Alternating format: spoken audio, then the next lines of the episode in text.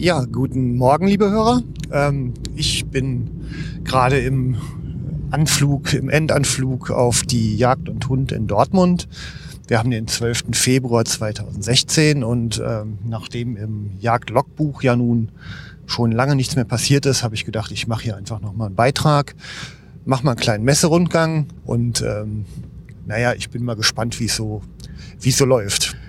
Sag also erstmal vielen Dank, kämpfe um meinen Parkplatz ähm, und gehe gleich mal für euch über die Stände.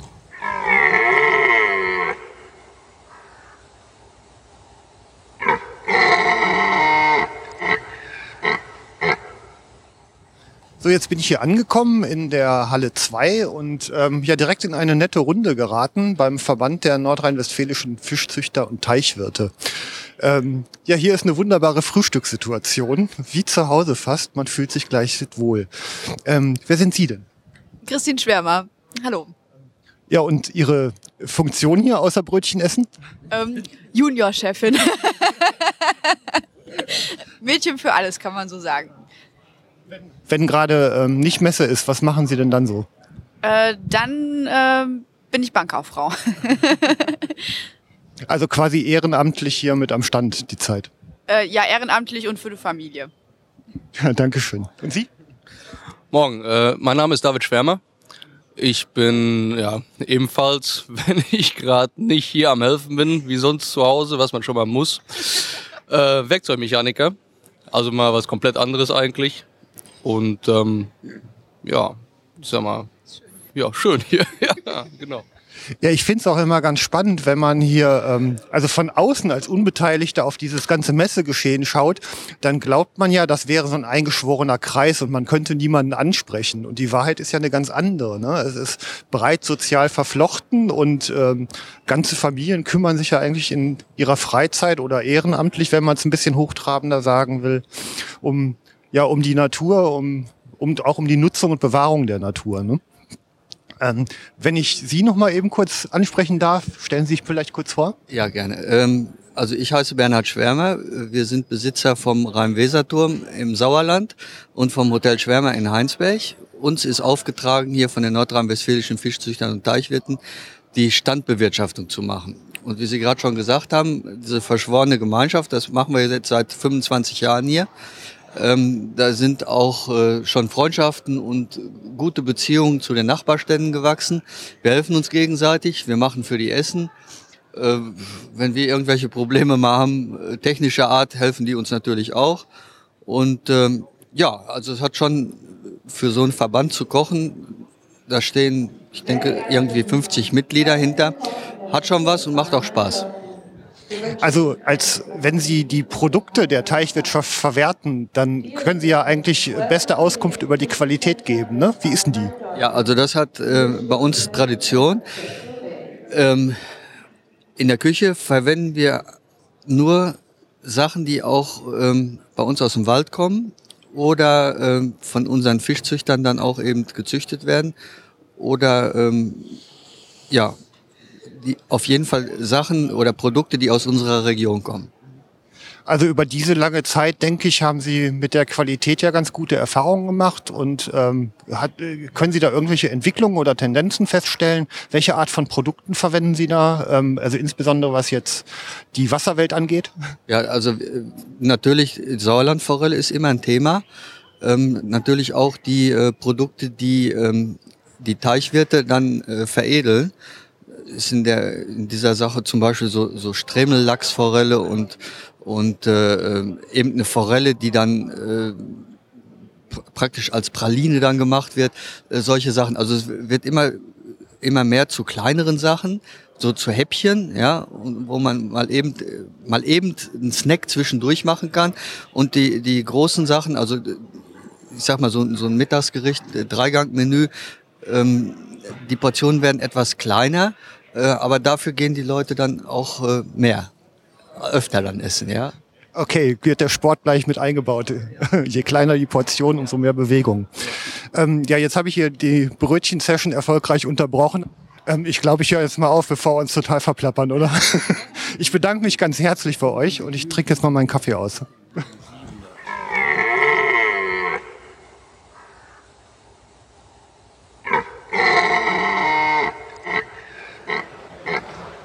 Ja, mittlerweile bin ich hier, ich glaube, in Halle 3 angekommen und ähm, was man nicht so alles trifft auf der Jagd und Hund. Selbst Podcaster-Kollegen sind da ähm, und die findet man am Stand der Geocacher. Ich habe hier den Frank Elskamp. Hallo Frank. Hallo. Ähm, ihr seid ja traditionell schon fast hier, ne? mindestens das zweite Mal, von dem ich weiß. Und ähm, erzähl doch einfach mal, warum ihr da seid und welche Erfahrungen ihr so sammelt. Ähm, die Geocacher sind hier am Stand äh, auf der Jagd und Hund ähm, seit 2012 mit einem Jahr Unterbrechung. Also wir, äh, wenn wir jetzt 2017 dann auch äh, hier sein werden, dann sind wir das fünfte Jahr da. Also haben wir ein kleines Jubiläum sogar hier. Ähm, warum wir hier sind? Wir sind einfach hier, um als Ansprechpartner zu fungieren, da es leider Gottes immer wieder mal vorkommt, ja, dass es Probleme zwischen Jägern und Geocachern gibt. Und da dort dann halt immer ein Ansprechpartner fehlt. Dafür sind dann halt hier die Vereine, die dann halt hier eine Plattform bieten, wo man die direkt ansprechen kann. Also ihr ähm, führt die Jäger quasi ein bisschen in euer Thema ein, also in eure Form der Naturnutzung, um es mal so zu formulieren, und ähm, ja, schafft im Grunde eine Schnittstelle, um da einen vernünftigen Austausch und einen Interessenausgleich hinzukriegen. Kann man das so sagen? Genau, wir möchten eine Dialogplattform schaffen, wo man dann halt miteinander darüber kommunizieren kann und auch ein bisschen was zu unserem Hobby halt erklären und auch einfach nochmal klar machen, dass äh, unser Hobby auch durchaus naturverträglich und auch jagdverträglich auszuüben ist. Ähm, weil es halt manchmal halt einfach auch so gesehen wird, dass es halt einfach dann nur das Wild äh, stört oder ähm, aber wenn man sich halt an gewisse Spielregeln hält, ist auch das durchaus ja, naturverträglich und jagdverträglich praktikabel. Naja, wildtierverträglich ist uns ja immer wichtig. Also so, wir verstehen uns ja schon so ein bisschen als Anwalt der Wildtiere, weil flächendeckend kümmert sich ja keiner so wirklich drum. Ne? Und ähm, diese Lebensraumbetreuung und den Abgleich gegen die Interessen der anderen Landnutzer ist natürlich immer ein heißes Thema. So halt eben auch mit ähm, ja, der Freizeitnutzung, wo das Geocaching ja auch irgendwie mit reinfällt. Genau, das, das sieht genauso aus. Ähm, da gibt es mit Sicherheit mehrere Schnittpunkte, wo man dann halt gucken muss. Ähm, ganz heißes Thema, das hatten wir hier gerade mit Herrn Schneider auch schon, der steht hier auch direkt neben mir, ähm, war ja auch das Thema Nachtcache oder halt dementsprechend, wie lege ich überhaupt einen Cache, was muss ich dafür beachten. Ähm, Herr Schneider hat das gerade so schön nochmal zusammengefasst, vielleicht können Sie da nochmal eben kurz was zu sagen, ähm, wie das äh, aussieht, wenn, wenn man halt einen Cache legen möchte oder ähm, ja. Ja, ich danke. Also äh, Überleitungen sind eigentlich mein Thema. Ne? Das, deshalb halte ich das Mikrofon, aber na gut. Ähm, ja, dann Andreas Schneider. Ähm, ich bin ja auch in Nordrhein-Westfalen. Willkommen im Jagd-Logbuch. Da werde ich es nämlich veröffentlichen. Schön, dass ich Sie auch mal vom Mikro habe. Ja, guten Morgen erstmal. Hallo. Ähm, also mit den Geocachern pflegen wir jetzt schon einen sehr langen Austausch. Äh, geboren wurde das ganze Ding in 2011. Da hat der Landesjagdverband eine Häufung von Konflikten mit äh, den Geocachern festgestellt. Äh, da kamen häufiger mehr Meldungen bei uns rein, hier ist ein Cache und nebendran sind ver vermehrt Wildunfälle. Und in 2011 haben wir gesagt, da müssen wir reagieren und zwar wollen wir gemeinsam mit den Geocachern äh, das Thema erörtern. Es gab dann ein Symposium und äh, als Ergebnis dieses Symposiums ist die Feststellung getroffen worden, dass es besser ist, miteinander zu reden als übereinander. Und äh, vor dem Hintergrund ist jetzt auch hier diese Messepräsenz der Geocacher auf der Messe Yacht und Hund zu sehen, weil wir eben wirklich das Leben wollen, was wir damals besprochen haben. Wir wollen miteinander reden und eigentlich sind wir ganz dicht beieinander. Wir finden nämlich äh, alle Gefallen äh, an der Natur, äh, jeder auf seine Weise, das ist klar. Äh, und da kommt es natürlich auch durchaus zu äh, Interessensberührungen, damit es keine Interessenskonflikte äh, gibt. Äh, dafür reden wir miteinander. Es hat dann im Weiteren auch im Düsseldorfer Ministerium mal einen größeren Meinungsaustausch gegeben, eben auch mit der Frage, die Geocacher, von denen haben wir jetzt auch was gehört. wie schaut es da aus? Müssen wir ein neues Gesetz machen? Und äh, sowohl der Landesjagdverband als auch die anderen Landnutzerverbände haben da unisono gesagt, wir brauchen keine neuen Gesetze, wir brauchen gesunden Menschenverstand. Und danach äh, leben wir hier auch diese äh, Partnerschaft mit den Geocachern. Äh, drei Punkte sind sehr wohl ähm, besprochen worden, auch im Ministerium. Und die belegen auch, dass man mit gesundem Menschenverstand durchaus das eine oder andere vermeiden kann. Wenn ein Geocache gelegt wird, dann äh, sind die Geocacher gehalten, zunächst mal Kontakt mit dem Grundeigentümer aufzunehmen. Der Grundeigentümer, jeder Wald, jedes, jeder Acker, jede Wiese in Deutschland und auch in Nordrhein-Westfalen äh, ist eben Besitz einer äh, natürlichen Person oder einer äh, juristischen Person. Und bevor man einen Cache legt, ist es natürlich selbstverständlich, dass man Kontakt mit denen aufnimmt. Jetzt wird es für uns Jäger interessant. Der zweite Punkt, der in Düsseldorf besprochen wurde, wenn es Nachtcaches gibt, geben soll, dann ist zusätzlich auch noch das Einvernehmen mit dem örtlichen Jäger herbeizuführen.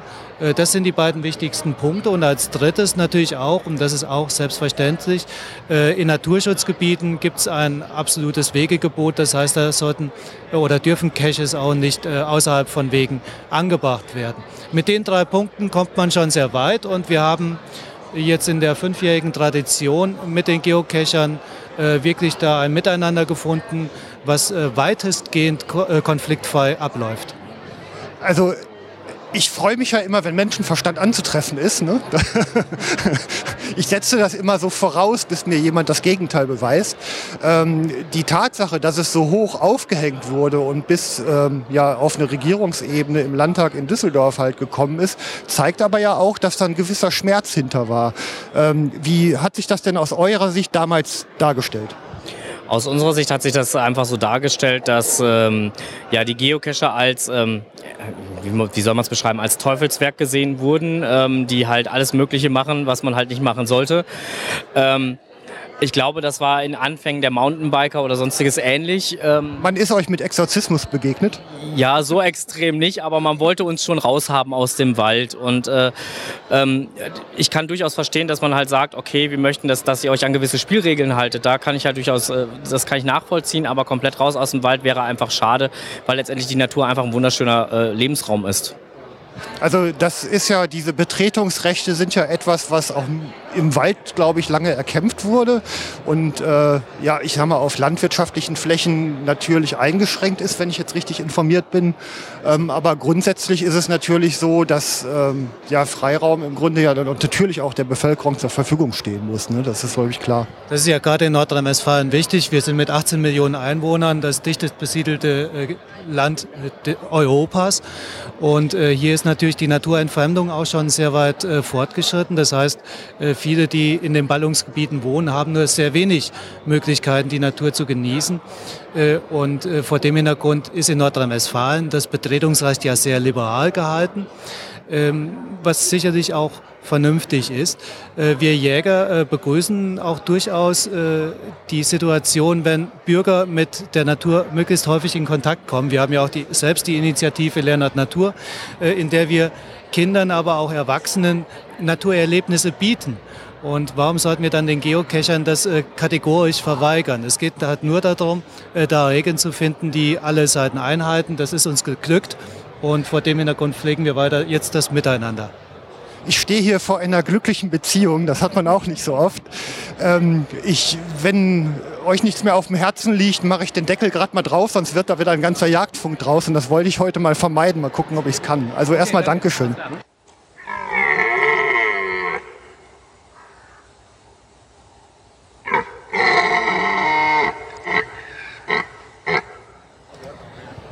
So, nächster Besuch, ähm, immer noch in Halle 3. Ich bin beim Deutschen Wildschutzverband. Ähm, Deutschland, das Land der Vereine. Und spannend finde ich eigentlich immer, dass es noch Alternativen zu den großen etablierten Verbänden gibt, die sich rund um das Thema Wildtier, Jagd und Natur kümmern. Und ähm, ich sage ganz herzlich willkommen zu Franz Gustav Winkler. Ja, grüß Gott zusammen am Stand vom Deutschen Wildschutzverband. Der Deutsche Wildschutzverband ist eine Interessensvertretung aller Naturnutzer, eine Plattform. Und wir sind der Ansicht, es ist besser miteinander, anstatt übereinander zu reden. Der Deutsche Wildschutzverband ist aus der Jagdaufseherecke gekommen und bietet entsprechend rund um das Thema Jagd und Umweltschutz eine ganze Menge an Lehrgängen an. Unter anderem kann man einen Lehrgang zum Wildschutzmeister machen. Das ist also eine Weiterbildung von Personen, die bereits eine Jagdaufseherausbildung abgelegt haben. Bestandteil dieser Ausbildung ist eine entsprechende Abschlussarbeit, die zu unterschiedlichen jagdlichen Themen auch im Internet zum Download veröffentlicht wird. Man findet äh, das auf der Internetseite des Deutschen Wildschutzverbandes unter www.d-w-v.de.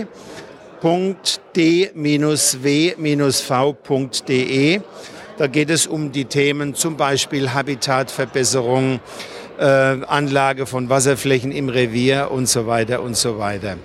Zu unseren Versammlungen, die auch auf Landesebene und in den Regionen stattfinden, sind alle Naturnutzer, also auch Reiter, Bauern, äh, äh, Bienenzüchter und was es noch so alles gibt, Spaziergänger, alle mit eingeladen.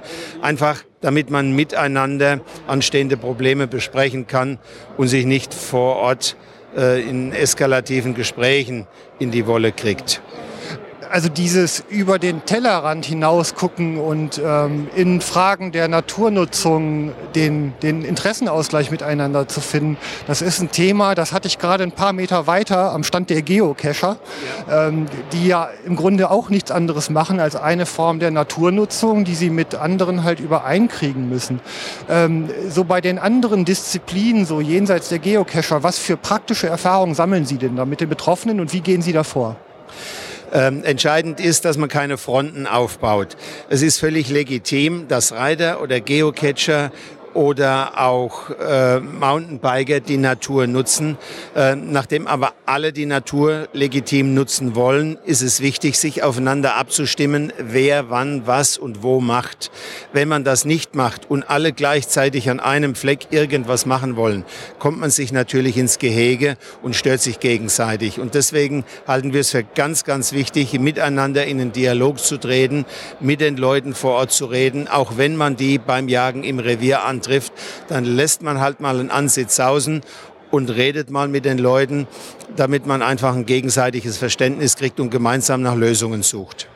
Also ich hatte gerade auch noch ganz interessant ähm, jenseits der Aufnahme gesprochen. Also dieser Ruf nach Obrigkeit, der in Deutschland ja irgendwie so ein bisschen genetisch veranlagt ist, der sorgt ja eigentlich äh, für die eigene Entmündigung auf Dauer. Also wenn es auf einer Landesregierungsebene oder überhaupt auf einer Regierungsebene angekommen ist, dann ist es ja meistens schon viel zu spät ja. für den horizontalen Ausgleich ähm, unten am Ort des Geschehens. Ja. Und ähm, dem wirkt man ja eigentlich nur entgegen, indem man halt die Lösung findet und sich manchmal da zusammenreißen muss. Ne? Ja, äh, also wir sind eigentlich der Ansicht, dass es auch ohne Obrigkeit geht. Wir sind alle erwachsene Menschen und wenn jeder ein bisschen ab und zu gibt, äh, kommen wir, denke ich, auch ohne den Ruf nach Obrigkeit ganz gut über die Runden.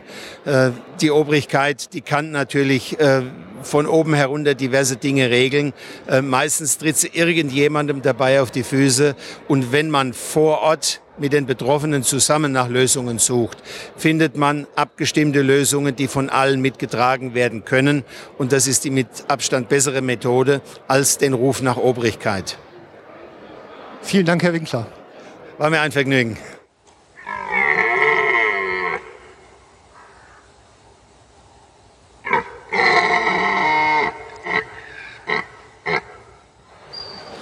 So, mittlerweile habe ich es in Halle 8 geschafft und äh, ja, hier in Form eines Sitzplatzes ein Zuhause gefunden.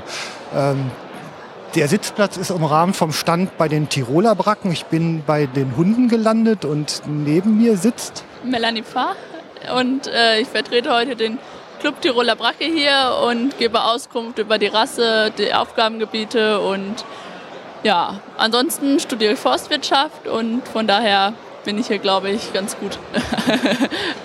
ja, schön. Also du bist ja noch relativ jungen Alters, ne? Ja, ich bin 21 und habe jetzt fast meinen Bachelor und ja, Yachtschein schon seit vier Jahren. Ja, schön. Und ähm, ja, Hunde verfolgen einen ja meistens dann schon von klein auf, wenn du in deinem zarten Alter von 21 hier schon eine Standbetreuung machst, oder? Ja, also wir haben jetzt ähm, im fünften Jahr unsere Bracke und ähm, ich habe sie mit ausgebildet und auch auf Prüfungen geführt und kenne mich daher schon ganz gut aus in dem Gebiet. Kennst du auch die ganzen üblichen Verdächtigen in dieser Gummistiefel-Sozialblase, ja? Natürlich. ja, also das sage ich jetzt mal nicht zu. Ähm, die Gesichtsfarbe bleibt, also nicht, dass hier jemand in Zweifel kommt. Okay. ähm, der Standdienst, was äh, fragen die Menschen dich so? Um welche Themen geht es hier? Was sind die Schmerzen, die sie mitbringen?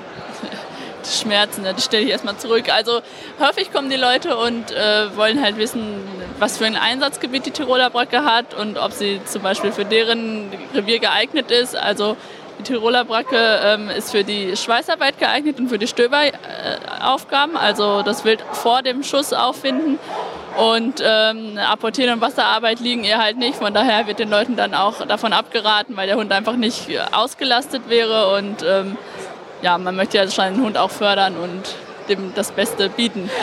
Ja, ich danke dir ganz herzlich und auch für deinen Einsatz hier. Wahrscheinlich machst du das ja auch mehr als Spaß an der Freude. Ne? Ja, genau. Also das Ganze ist ehrenamtlich, aber da man einfach einen guten Draht zum Verein hat und einem das Hundewesen viel Spaß macht, dann nimmt man sich auch die Zeit für die Woche auf der Messe da zu sein und macht das mit Freude.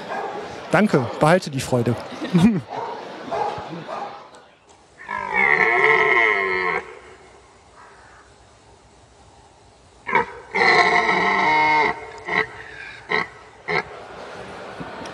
Ja, mittlerweile bin ich in Halle 6 angekommen, ähm, am Stand der Jägerstiftung Natur und Mensch und habe die Gelegenheit, mit dem Geschäftsführer Marc Henrichmann zu sprechen. Ähm, eins der ja, der vielleicht tagesaktuellen Hauptereignisse ist ja die Übertragung des Blogs Natürlich Jagd, den die Jägerstiftung ins Leben gerufen hat, jetzt aufgegeben hat und der dann von Outfox übernommen wurde. Ähm, Marc Henrichmann, willkommen erstmal im Jagdlogbuch. Hier werde ich senden. Ähm, erzählen Sie vielleicht einfach mal die Hintergründe. Was ist denn da passiert? Wie hat sich das zugetragen? Also natürlich Jagd ist ein Projekt der Jägerstiftung gewesen, das es schon seit 2011, glaube ich, gibt. Unter meinem Vorgänger damals äh, installiert. In Kooperation mit der Agentur Cyrano aus Münster Kommunikationsprofis, die uns quasi geholfen haben, nach außen Reichweiten zu erzielen im Sinne der Jagd und der Jäger, dass eben positiv berichtet wird über Jagd. Wir selber als Stiftung sind nicht in der Lage, entsprechend zu arbeiten, müssen uns professioneller Hilfe bedienen. Und so ist dann damals das Projekt oder die Marke natürlich Jagd geschaffen worden. Sie hat blendend funktioniert, äh, aber nach und nach ist es auch vielleicht hier und da an, an Eitelkeiten verschiedener Matadore, auch im jagdlichen Bereich, äh, gescheitert. Wir haben gemerkt, dass wir für Projekte viel Unterstützung kriegen, die ein greifbares Ergebnis haben. Unsere Pädagogikprojekte wie den Waldrucksack zum Beispiel oder auch Forschungsprojekte. Aber für Kommunikation selber, so dringend notwendig, wie sie eigentlich ist, die Jäger selber eher zurückhaltend gespendet haben in letzter Zeit. Trotz der hohen Reichweiten, also die Bereitschaft, das Portemonnaie aufzumachen, im Sinne der Jägerschaft eher zurückhaltend war. Und wir sind eben verantwortlich für die Spendengelder, wollen sorgfältig damit umgehen und müssen uns dann regelmäßig auch fragen, lässt sich ein Projekt noch spendenfreundlich, spendärfreundlich vertreten. Wir waren jetzt der Meinung, eben aufgrund der Zurückhaltung auch der Spender, eben der fehlenden Bereitschaft auch für jagdliche Kommunikation Geld zu spenden, dass wir gesagt haben, im Sinne der Stiftung der Spender geben wir dieses Projekt dann eben ab. Wir waren in Partnerschaft mit der Agentur Cyrano. Die haben die Rechte dann auch entsprechend übernommen und haben sich jetzt einen neuen Partner gesucht. Das haben wir dann nicht zu kommentieren. Ja, okay, also in der, in der Natur gilt natürlich, der Tod macht Platz für neues Leben und in dem Fall ist das ja mal ein bisschen außer Kraft gesetzt. Es lebt ja, äh, wenn auch unter anderer Flagge und mit anderer Intention weiter. Ähm, vermissen wird man, glaube ich, schon diese vergleichsweise neutrale Art der, der Berichterstattung. Also diese, diese Meldungen, die ja, ich sag mal, einen komprimierten Hintergrund gaben und einem einen Überblick über das vermittelt haben, was gerade passiert. Das wird sicherlich ein Stück weit weitergeführt. Ähm, jetzt gab es ja gerade ähm, gestern einen offenen Brief des Vereins für Jagd in Deutschland die ähm, schlussendlich vier Fragen formuliert haben, die ja letztendlich auf die Verwendung der Spendengelder da auch abzielen. Die Eigentumsrechte und Betreiber berechtigte Fragen, wie ich finde. Ähm, ich scheine hier im Moment zumindest im Podcast-Bereich der erste Berichterstatter zu sein. Exklusivinterview. Ich bin ganz stolz. Ja, also ähm, das Projekt selber ist, wie gesagt, blendend gelaufen, hat hohe Reichweiten erzielt. Und äh, zum Schluss war es dann eben so, wie ich es gerade geschildert habe, dass eben die Spendenbereitschaft so nicht mehr da war.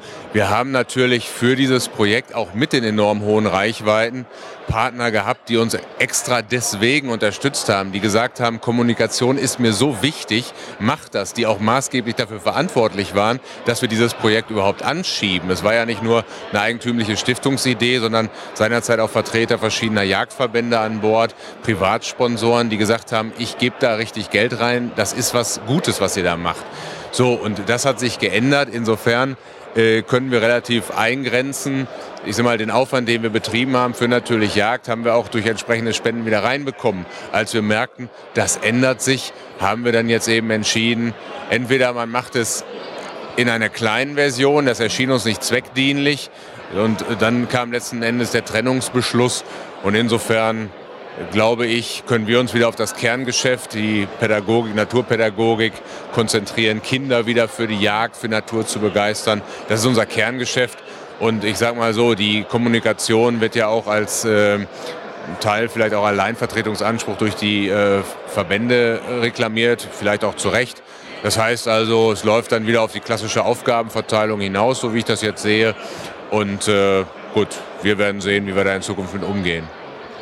Also neben den zweifellos wichtigen ähm, ideellen Werten, äh, rein juristisch war Besitzer dieses Blocks, also mit dem ganzen geistigen Eigentum, was da drin steckte, aber immer die Jägerstiftung. Ist das richtig? Es war ein Projekt der Jägerstiftung, wobei die Marke natürlich mit dem Logo auch von der Agentur Cyrano aus Münster eben die besagten Kommunikationsprofis, die wir eben brauchten als starke Partner, von ihnen entwickelt worden sind. Insofern war es eine Partnerschaft, wenn man so will. So, und es stellte sich die Frage, wir haben dann gesagt, als Stiftung, weil es eben nicht mehr auskömmlich finanzierbar war und wir dann eben sorgfältig auch mit wirtschaften müssen, wir dann der Agentur gesagt haben, Mensch, äh, so und so sieht das bei uns aus, wie stellt ihr euch das vor? Und dann hat man da den Beschluss gefasst, Mensch, wir würden es gerne machen. Wir würden es gerne weitermachen. Wir haben dann äh, Bedingungen formuliert, unter denen das gehen kann, damit es dann auch eben nicht äh, äh, zu Streit, Auseinandersetzungen kommt oder Konkurrenzsituationen auch mit den Verbänden. Der DJV nur als Anmerkung ist ja auch zum Beispiel im Stiftungsrat der Jägerstiftung vertreten und insofern das Anliegen auch absolut berechtigt zu sagen, äh, wir wollen hier keinen zweiten Jagdverband haben. Das ist alles sauber eingestielt und geregelt worden. Und insofern, wie gesagt, ist der Projektpartner und sozusagen Markenpartner an natürlich Jagd Cyrano jetzt der alleinige Rechteinhaber. Also äh, jetzt nochmal, ich habe es jetzt nicht ganz genau separieren können. Also dass Cyrano als Dienstleister den Block äh, entwickelt, die Marke entwickelt hat und auch betrieben hat und auch mit Content befüllt hat, verstanden. Die Eigentumsrechte an dem Ding gehörten aber, so ich es verstanden habe, der Jägerstiftung und damit ist die Transaktion auch zwischen der Jägerstiftung und Outfox zustande gekommen. Kann man das so bestätigen? Nee, es gibt zwischen Outfox und der Jägerstiftung gab es also keinerlei äh, geschäftliche Kontakte, sondern wir haben mit unserem damaligen Projektpartner, der Agentur Cyrano, uns zusammengesetzt, gesagt, wir als Jägerstiftung möchten aus wirtschaftlichen Gründen eben das Projekt äh, nicht weiterführen. Wie seht ihr das? Und dann hat man da gesagt, Mensch, wir haben uns da so reingehängt, wir haben da tolle Reichweiten erzielt, wir würden das gerne weiter nutzen und haben dann entsprechend auch im Sinne der Stiftung eine Vereinbarung getroffen dass eben äh, die Agentur Cyrano eben nunmehr alleinige Rechteinhaberin geworden ist und äh, dann offenbar mit, dem, mit der Firma Outfox einen Partner gefunden hat. Es gibt also keinen direkten Geschäftskontakt, keinerlei Kontakt auf irgendeiner Ebene zwischen der Firma Outfox und der Jägerstiftung. Also wie gesagt, die spielte sich allein zwischen äh, Stiftung und Agentur Cyrano aus Münster ab. Also letztendlich ein zweiteiliges Geschäft, in dem zum einen die Rechte auf Cyrano übertragen wurden und zum zweiten dann von Cyrano in irgendeiner anderen Vereinbarung auf Outfox übergegangen sind. Genau, richtig. Wir haben also ähm, klar vereinbart mit der Agentur, dass wir gesagt haben, unter den und den Bedingungen könnte das laufen. Wir wollen also bestimmte Szenarien ausschließen, auch wie gesagt im Sinne der Verbände, also dass jetzt nicht als Beispiel ein, ein äh, Konkurrenzverband des DJV zum Beispiel plötzlich die Rechte ankauft über Cyrano. Das ist also alles sauber und vertraglich geregelt. Auch wie gesagt unter Einbeziehung äh, ähm, des Vertreters des DJVs im Stiftungsrat, Präsident Fischer. Und äh, unter den Aspekten und diesen vertraglichen Regelungen hat dann die Agentur Cyrano sich einen Partner gesucht und dann offensichtlich mit der Firma Outfox gefunden. Also die finale Frage Nummer vier bei Für Jagd ist ja, wie profitiert die Stiftung und somit im Endeffekt die Spenderschaft der Stiftung von der jetzigen Vermarktung. Und ähm, das ist dann ja wahrscheinlich im ersten Teil des Vertrages geregelt. Und ich bin ja nicht so gut im investigativen Journalismus, deshalb traue ich mich ja kaum nach Zahlen zu fragen. Sagen Sie einfach alles, was Sie dazu noch sagen möchten. Also die Vereinbarung ist ja so, wie gesagt, wir brauchen das oder brauchten seinerzeit das Know-how der Agentur. Dass die das natürlich nicht aus reiner Gutmenschlichkeit äh, anbieten, sondern davon auch leben, ist ja vollkommen klar und war ja auch Teil der Kalkulation. So, die haben das sehr, wie ich finde, sehr partnerschaftlich und moderat gemacht. Nur insofern haben wir dann gesagt, wisst ihr was, wir machen jetzt den Cut. Ihr macht bis zum Jahresende noch eure Arbeit weiter und äh, im Gegenzug läuft es dann eben so, wie ich es gerade geschildert habe. Und so sind beide Seiten wirklich richtig gut gefahren, denke ich, gut zufrieden. Ich als äh, Vertreter der Stiftung darf sagen, wir sind rund und glücklich und zufrieden und freuen uns jetzt auf die Arbeit. Und ich glaube, das gilt für die Agentur Cyrano in neuer Funktion jetzt auch. Herr Henrichmann, vielen, vielen Dank. Gerne. Danke. Tschüss.